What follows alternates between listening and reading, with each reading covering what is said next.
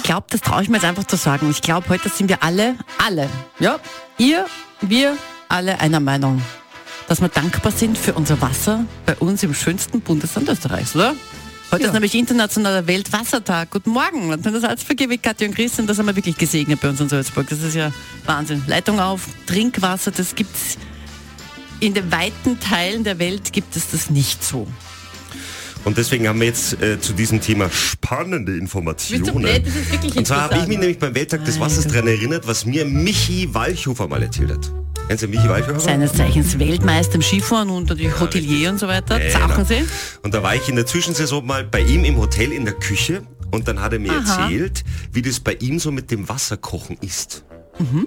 Das, das, das vergisst man. Und, und, und das wissen viele auch nicht im Innergebirg. Und zwar, je höher man lebt, desto schneller kocht das Wasser.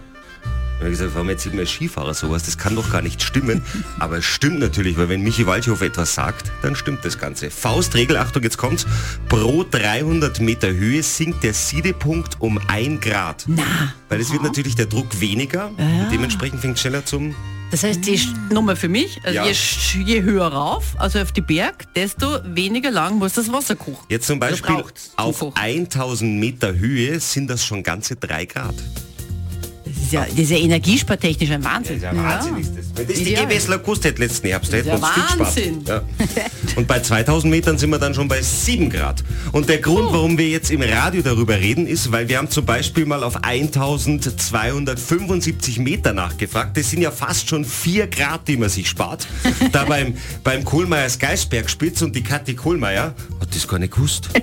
ich kann das ehrlich gesagt jetzt nicht bestätigen, weil in unserem Betrieb sind die Größen der Wasserbehälter einfach größer. Jetzt ist es schlecht vergleichbar, aber bei uns muss es schnell kochen, weil wenn die Knödel aus sind, dann muss das schnell gehen. Wahrscheinlich liegt es daran. Ja, natürlich. Ja.